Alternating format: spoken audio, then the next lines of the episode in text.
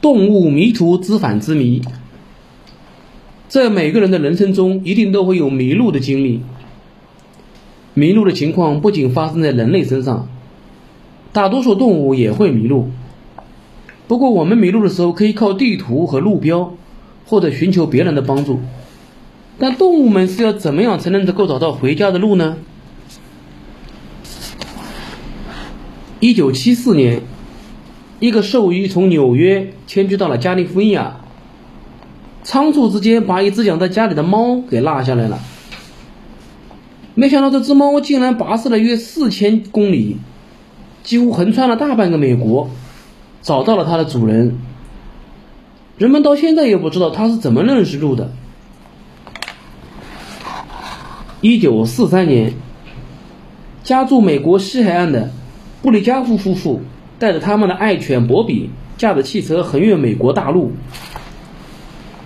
途中，博比因为与当地的狗群打架而与主人失散了。可第二年春天，博比竟然自己回家了。他是怎么认路的呢？有人认为是狗的灵敏嗅觉领他回家了。但是狗的嗅觉再灵敏，它也不可能跨越那么远的距离啊。而且据巴利加夫妇的调查。博比回家的路线和他们旅行的路线并不一致。那博比到底是怎样认路的呢？人们至今仍然在，人人至今仍然百思不得其解。屎壳郎常常能够在有月光的夜里沿着直线直接到达目的地。